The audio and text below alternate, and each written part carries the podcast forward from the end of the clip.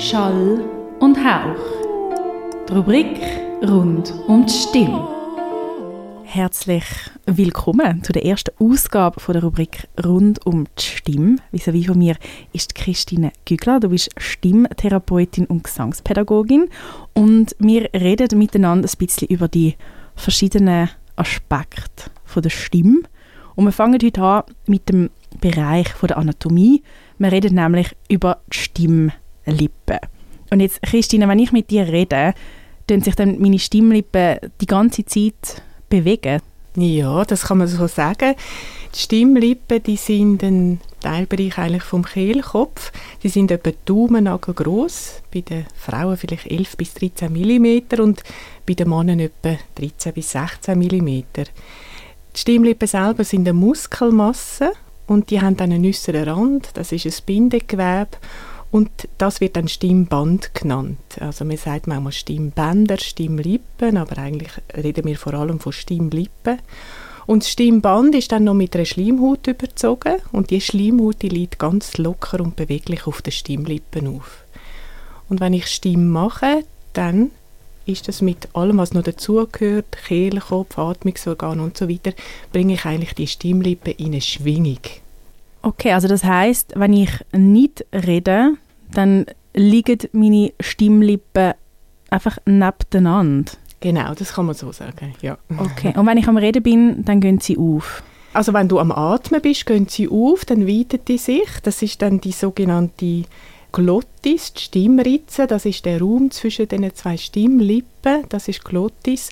Und wenn du atmest, also wenn wir atmen, dann tun wir ja die Stimmlippen dann auseinander. Und die Luft kann dann reinströmen. Und wenn wir Stimme geben, dann tun wir sie eigentlich zusammenführen. Und Luft von unten her, von der Lunge her schieben.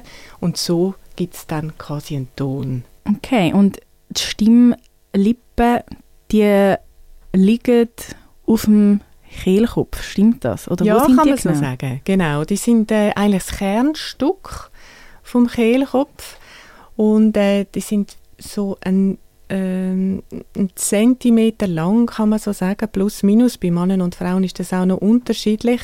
Und die liegen, oder Daumennagel groß, kann man sich das auch vorstellen. Und die liegen dann dort drauf und man bringt sie dann eben je nachdem in Schwingung. Genau. Es ist ein Muskelgewebe, wo aber auch noch Bindegewebe drüber hat und eine Schleimhaut. Jetzt haben wir gesagt, es ist ein Muskel, das heißt, ich kann davon aus, der verändert sich auch im Verlauf vom Lebens.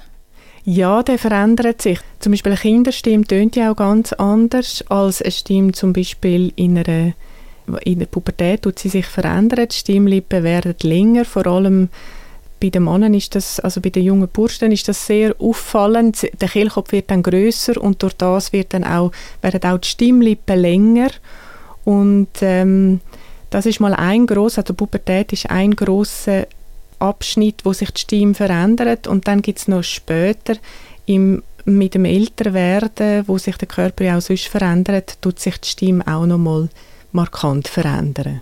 Und was würdest du jetzt aber sagen, was ist die Hauptaufgabe dann von der, von der Stimmlippe?